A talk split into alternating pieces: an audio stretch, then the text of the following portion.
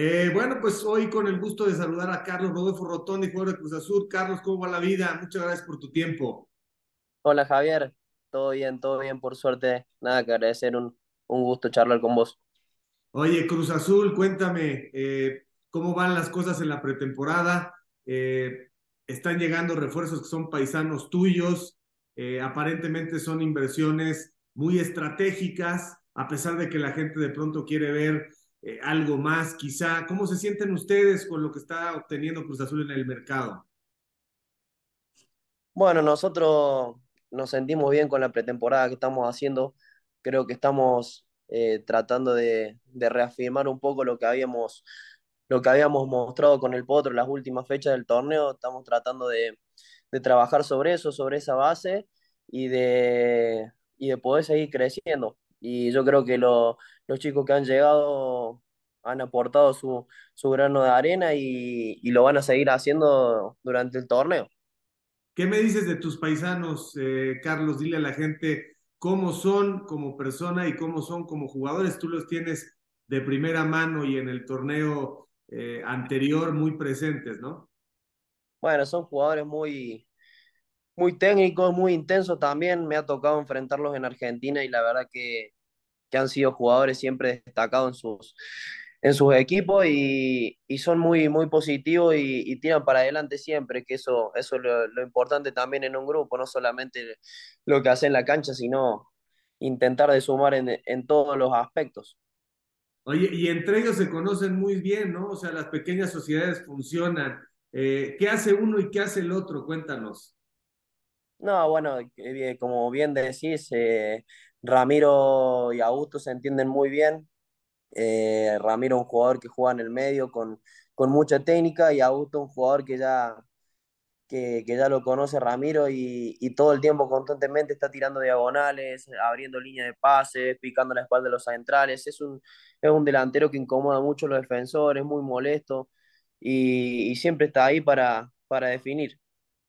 Y cuando llegaron, al primero que buscaron fue a ti, ¿o qué? Las esposas, la familia, etcétera, ¿no?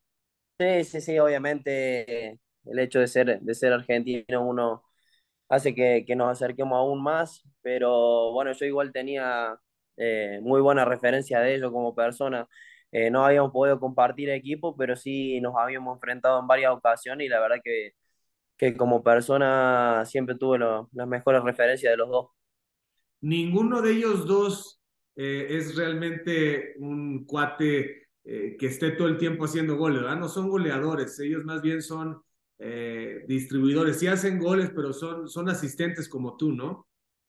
Bueno, yo creo que Augusto sí, Augusto sí es, es más goleador, es más nueve, pero como te dije recién, recién también hace, hace un trabajo muy importante a la hora de, a la hora de defender, porque es, es un delantero que, que molesta mucho a los defensores, que no lo deja salir cómodo. Y, y Ramiro sí es un jugador que es más en la mitad de cancha, pero que también tiene mucho remate de media distancia. Oye, y bueno, entonces suponemos que los tres argentinos eh, de entrada en la cabeza del Potro serán titulares, ¿no? Porque yo creo que Raúl tuvo que avalar estas contrataciones. Bueno, yo creo que eso, esos son temas de la, de la directiva con, con el Potro. Yo no, la verdad no, no sé cómo será su relación, pero y tampoco sé cómo, cómo será el, eh, cuál será el equipo titular. Yo creo que tenemos un gran plantel y, y, y todos luchamos por, por estar en, en, en los once Creo que hay una competencia muy linda y muy sana dentro del grupo por, por tratar de meterse en el equipo titular. ¿Qué cambió el Potro la temporada pasada, Raúl? Yo creo que nos cambió, nos cambió la mentalidad, nos cambió la mentalidad. Él no, desde el primer momento eh, trató de, de meternos en la cabeza que nosotros éramos Cruz Azul, que nosotros éramos un club que no, que no podíamos estar esperando a la expectativa de ver qué hacía el rival, de tratar de ir a presionar, de ir a buscar los partidos, de visitante, de local, donde sea, porque, porque es un club con mucha historia y, y así lo, lo requiere. Y bueno, el equipo funcionó de otra manera, esa es, esa es la realidad.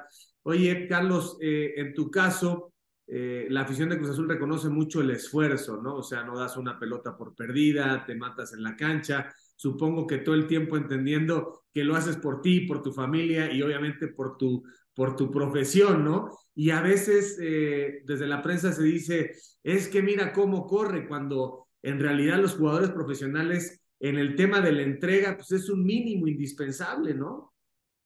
Sí, sí, como, como bien decís, eh, desde que arranqué a jugar el fútbol siempre lo hago, lo hago con mucha pasión y, y trato de defender la camiseta que me toca porque es el, es el club que, que, me está dando la oportunidad de mostrarme y creo que lo, lo mínimo que merece es que, que, uno se esfuerce al máximo, como vos decís, no dejar ni una pelota perdida y, y, obviamente después ir mejorando lo que, lo que a mí me costó mucho cuando llegué, que fue el tema de la altura, de ir, de ir agarrándole el ritmo a esas cosas, a una liga distinta, compañeros distintos.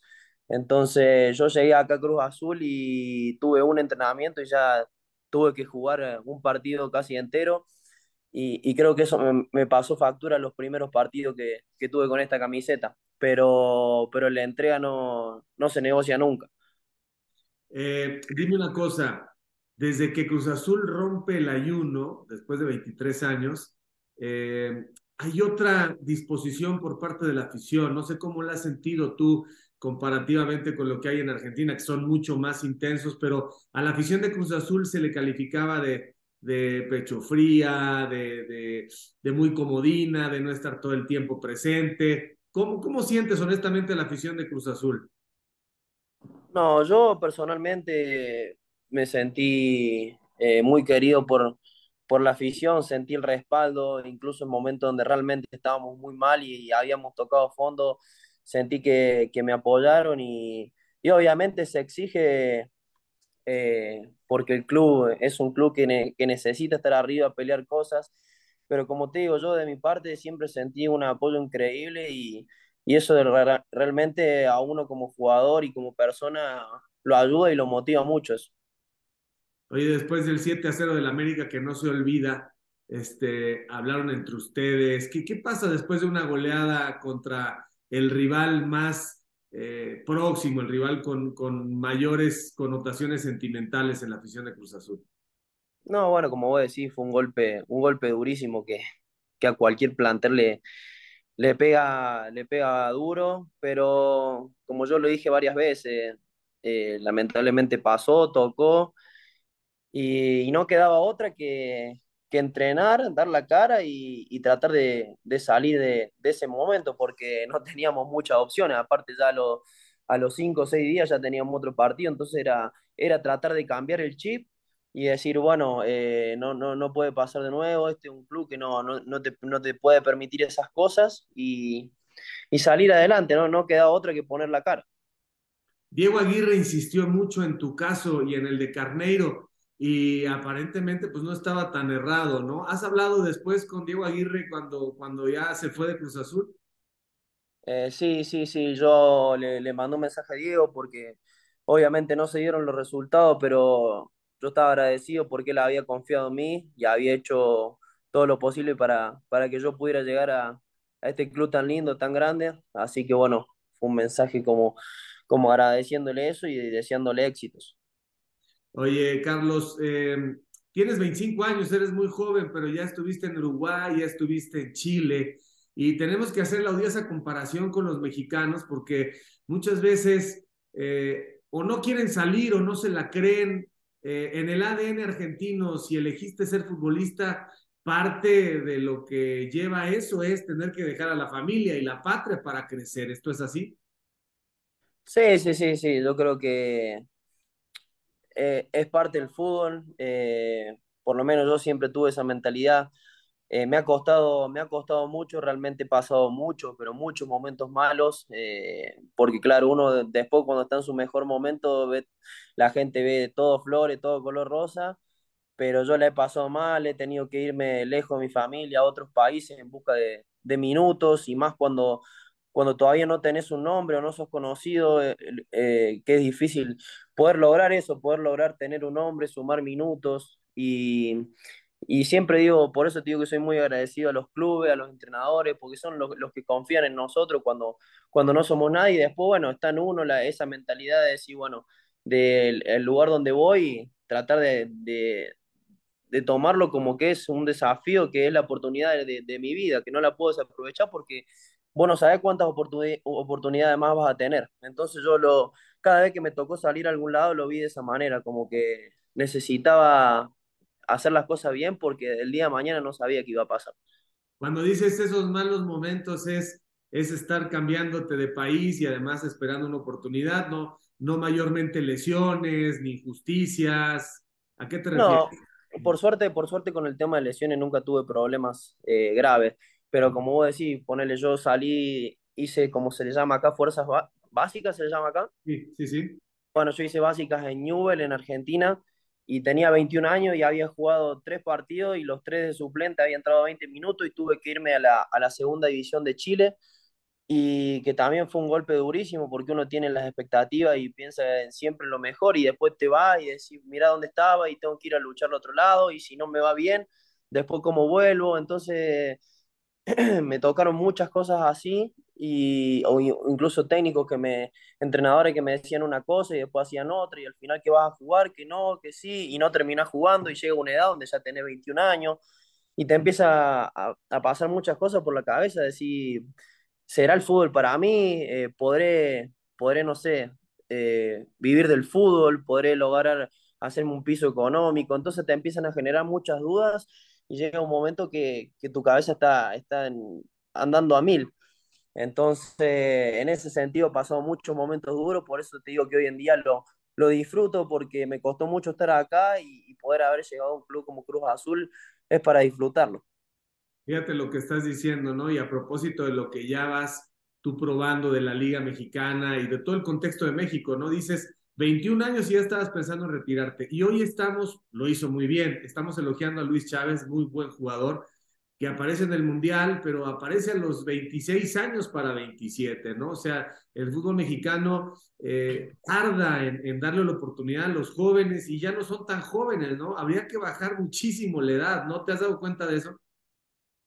Sí, yo, bueno, yo llegué hace poco acá a México, no, no, no sé cómo habrá sido hace tiempo, cómo será ahora ese tema. Eh, ponerle en Argentina eh, muchos jóvenes empiezan a jugar a los 17, 18, 19 y ya los 21, 22 ya están en Europa.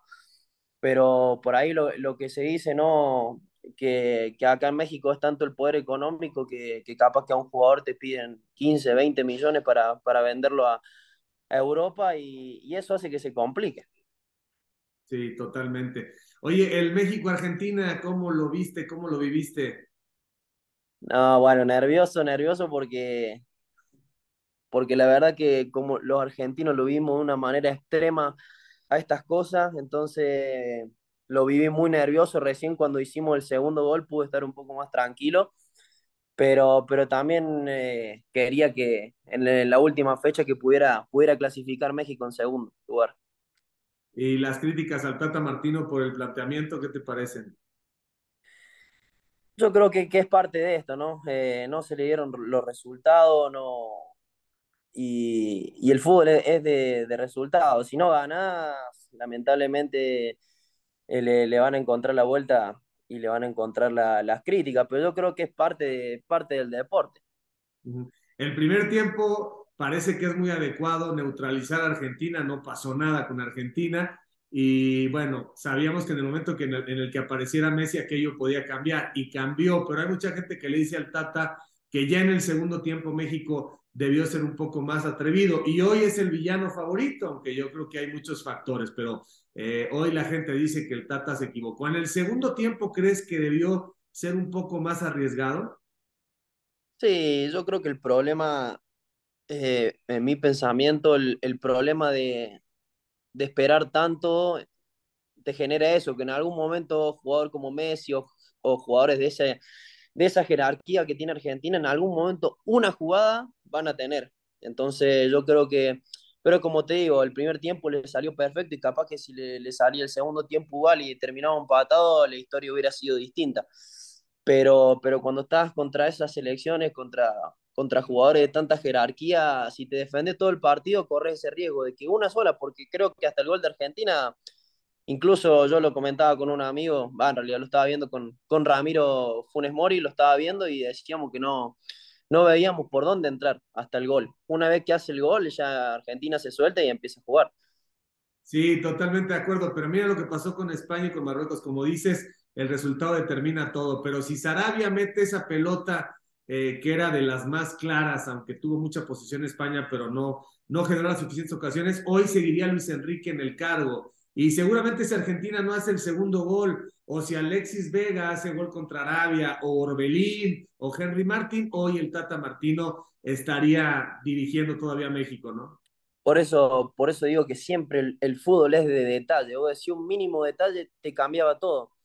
Y, y, eso es lo lindo del fútbol, que es impredecible, no sabe qué va a pasar y capaz que, que un equipo juega muy mal, pero gana 1 a 0. Bueno, le ha pasado a Argentina muchas veces en Copa América, que ha jugado, ha tenido torneos muy buenos y ha perdido en la final y se le ha criticado mucho. Entonces, yo creo que al, al fin y al cabo esto es de resultados. Si gana, va a estar bien de la forma que lo haga, con 20% de posesión, con 80%, y si perde va a estar mal. Sí, de acuerdo. Oye, y, el partido contra Países Bajos, el partido contra Holanda, porque luego hay una confusión, todavía le gritan Holland los holandeses, pero ya sabemos que, bueno, este es otro tema. Eh, ¿qué, qué, ¿Qué dificultad le ves a, a este partido?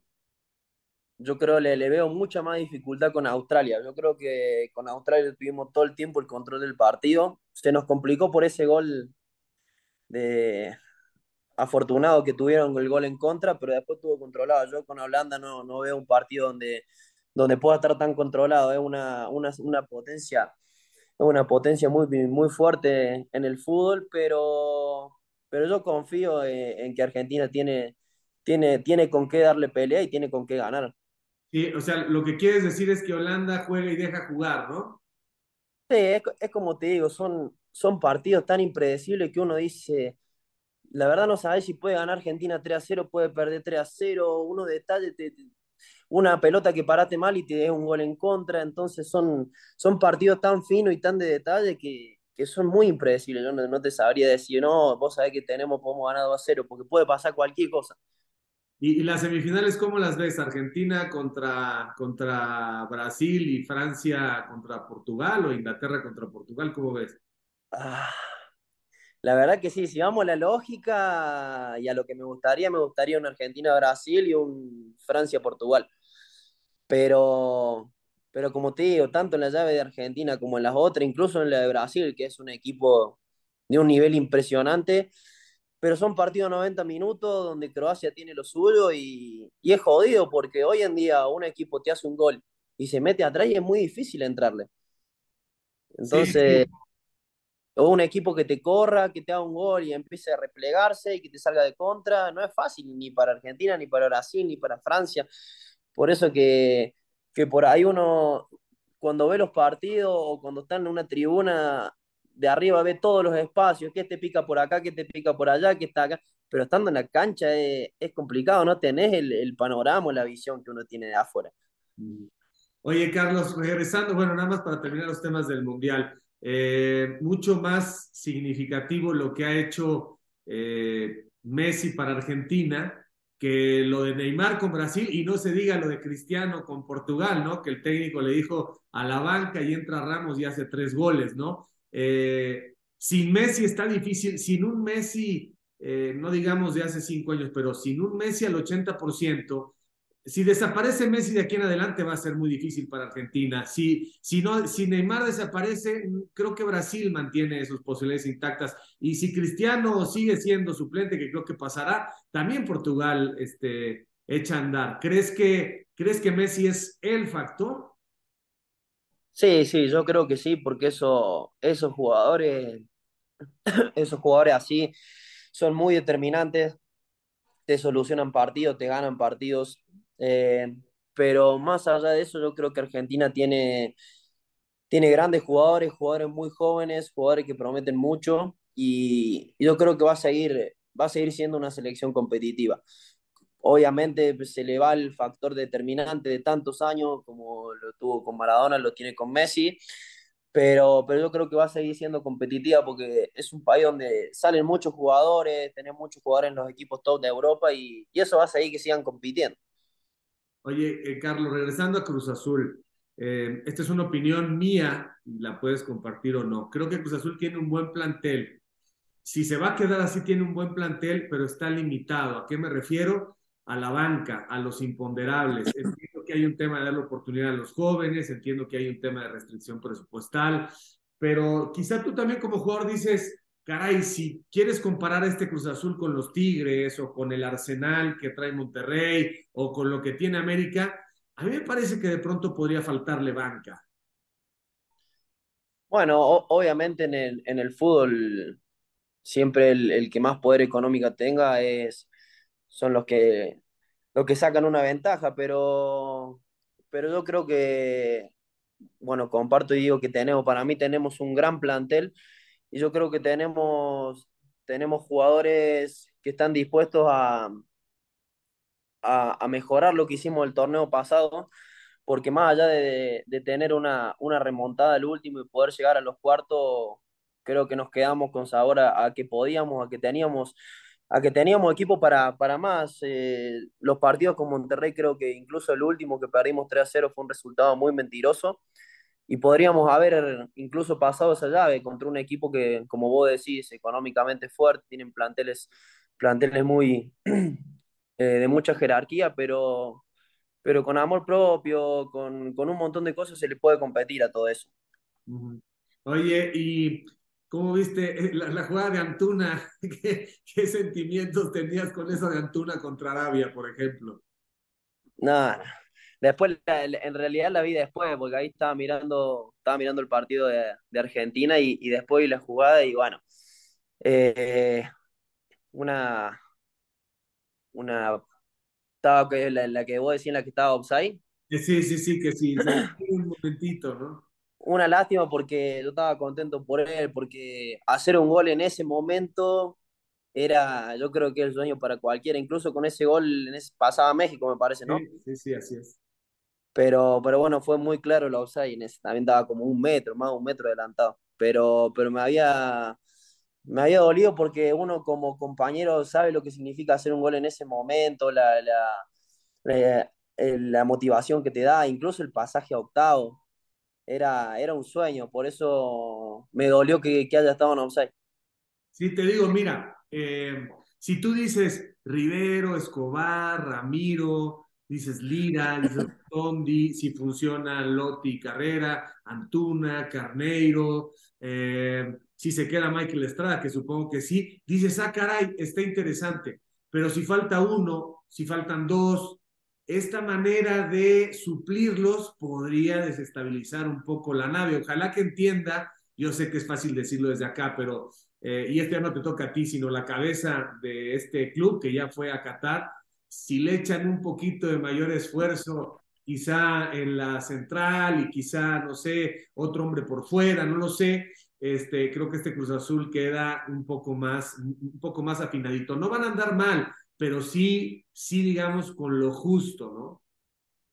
Bueno, es, es lo que yo te digo, esto es, es, de resultado, se puede jugar bien, se puede jugar mal, pero hay que, nosotros tenemos que plasmar todo lo que hagamos y todo el esfuerzo de la pretemporada, de todas las cosas que, que hemos hecho, plasmarlo a, a, los resultados y tratar de decir primero, lo primero es meternos entre los cuatro primeros, porque es una ventaja importante el, el, definir de local y el tener la ventaja deportiva y después ir, ir paso a paso, ir partido a partido y como te decía antes, tratar de, de reafirmar lo que veníamos haciendo con el Potro la última fecha, que fue lo que nos permitió llegar a una, a una de, de ganar el repechaje y de llegar a cuartos. Un equipo intenso, un equipo que propone, un equipo solidario, un equipo que recupera posiciones. Eh, fue agradable, fue agradable ver un equipo a ver que que necesita estar muy fuerte en la parte física para aguantar esa intensidad. Es así, ¿no? ¿Qué, ¿Qué, le agregarías a lo que estoy diciendo de lo que quiere el Potro? Bueno, comparto, comparto todo lo que vos decís. Nosotros tratamos de ser un equipo intenso, de mantener el cero en nuestro arco. Yo creo que lo más importante es mantener el cero en nuestro arco porque situaciones vamos a tener, pero, pero mantener el cero no quiere decir que, los defensores tengan que hacer las cosas bien, sino que del 9 hasta el arquero ser un equipo compacto, ser un equipo que no se alarga, que estar juntito en todas las líneas, de, de ser más determinante en, los balones detenidos. Creo que, que estamos trabajando en, en, todos los detalles para, para poder de, o sea, para no dejar nada al azar de esto. Unos últimos minutos para hablar de tu hoja de vida rápidamente. ¿Llegas a México solo o traes familia? Porque siempre es muy importante. Si son solteros, si son solteros, pues es diferente, ¿no? Porque este, pues no tienes compromiso y, y una ciudad como esta y a los 25 años, pues no digo que, que, uno tenga que estar como monje, pero es complicado. En cambio, si ya llegas con la familia y hay hijos, pues hay más madurez y hay más manera de estar concentrado en la profesión. ¿Cómo es tu situación? Bueno, mi situación, yo estoy de novio, mi pareja es chilena, yo me puse novio cuando, cuando estuve jugando en Chile, y, pero todavía no vino, va a venir ahora para, para Año Nuevo, va a venir a pasar la fiesta conmigo y se va a quedar un tiempo, pero, pero todavía no pudo, no pudo venir. Bueno, entonces te va, te va, a poner en orden ahora que llegue, ¿no? Sí, ahí me va, me va, me va a cagar pedo, me va a tener cortito. La otra, Carlos, eh, cuéntame un poco de tu familia. Eh, ¿Tienes hermanos que jugaron al fútbol? ¿Qué hacían tus papás o qué hacen tus papás? Eres muy joven, deben de, de, vivir. Eres uno de estos chicos argentinos que hay miles que, que dijeron, hombre, la escuela me gusta, pero me gusta más la pelota. Cuéntanos un poco tu entorno familiar. Bueno, yo sí tengo, tengo cuatro hermanos, tres por parte de, de mi papá con otra, con otra señora y un hermano hermano de mi mamá y mi papá.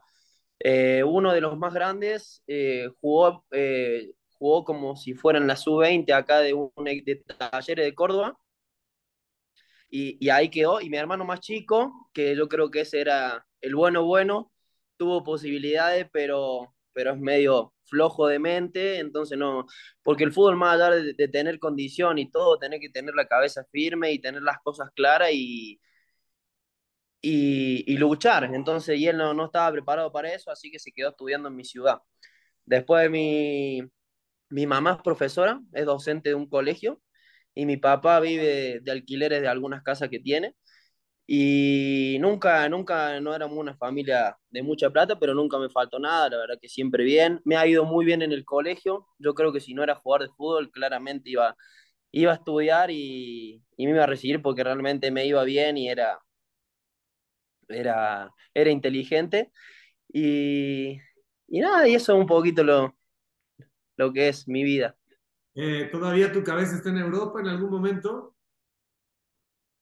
Obviamente, creo que el sueño de todos jugadores es jugar en Europa y en la selección, pero siempre trato, siempre digo, cada vez que hablo hoy en día, digo, ya no, no, no quiero tratar de, obviamente, de, de tener esa, esa ilusión, pero no, no de forzarlo, de estar pendiente, porque si no al final uno va a un lugar y no, porque está con la mente en ir a otro lado. Yo llegué acá, llegué a un club lindo, a un país que la verdad me encantó, estoy súper contento, entonces trato de disfrutar, de entrenarme, de, de, entrenar siempre al 100 y después que si se da en algún momento, bienvenido y si no, de, de disfrutar lo que me toca. Ya. Eh, bueno, pues muchas gracias por tu tiempo, Carlos, muy amable. Eh, yo creo que con esa entrega, mira, yo creo que en este momento eh, Nacho Rivero se volvió pues, todo, un, todo un emblema de Cruz Azul, ¿no? Por su, su entrega, su, su amor a la camiseta. La gente detecta, ¿no? Rápidamente conecta con aquellos que están defendiendo, eh, pues a muerte la divisa, y en ese sentido creo que el aficionado de Cruz Azul al principio dijo, ¿de dónde viene? ¿Qué va a hacer? ¿Por qué insistió tanto Aguirre? Y luego cuando vieron, oye, pues no tiene mucho tiempo, pero, pero se está matando en el campo y después ya más asentado, eh, empezaron a decir, oye, no solamente es un cuate que se mata, sino empieza a aportar con algunos eh, gestos técnicos atractivos. Yo creo que la mejor versión tuya todavía debería estar, eh, debería estar por llegar, ¿no? Sí, como vos decís, eh, yo cuando llegué eh, me dolió porque, porque yo sabía lo, lo que podía aportar y el, y, el adaptarme me costó tanto que yo incluso me sentí fastidiado y, y, por ahí perdía confianza en mí porque decía, ¿cómo puede ser si yo hace tres semanas lo hacía muy bien en Argentina y acá me cuesta tanto?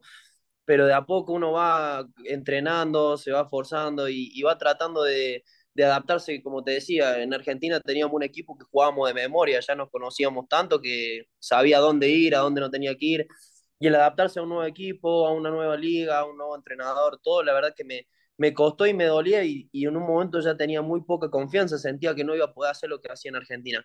Pero con el correr de los partidos pude ir afianzándome de a poco y hoy en día creo que ya, ya no, tengo, no tengo excusa. Hice, estoy haciendo una, una buena pretemporada, creo que era lo, lo, que necesitaba y ahora ya no, no tengo excusa, tengo que rendir y tengo que tratar de hacer las cosas bien. Bueno, pues muchas gracias, Carlos. ¿Qué le dices a la afición? Mete las manos al fuego por tus compañeros, diles, tranquilos amigos, Loti y Ramiro van a funcionar. Sí, sí, sí, no, tranquilo, tanto Ramiro como Augusto, como, como todos los chicos del plantel, le, estamos trabajando y nos estamos esforzando al máximo para, para poder darles una, una alegría a toda la afición. Muchas gracias, Carlos Rodolfo Rotondi, te agradezco mucho el tiempo, que estés muy bien. De nada, Javier, un abrazo, que esté Igualmente, bien. Muchas gracias.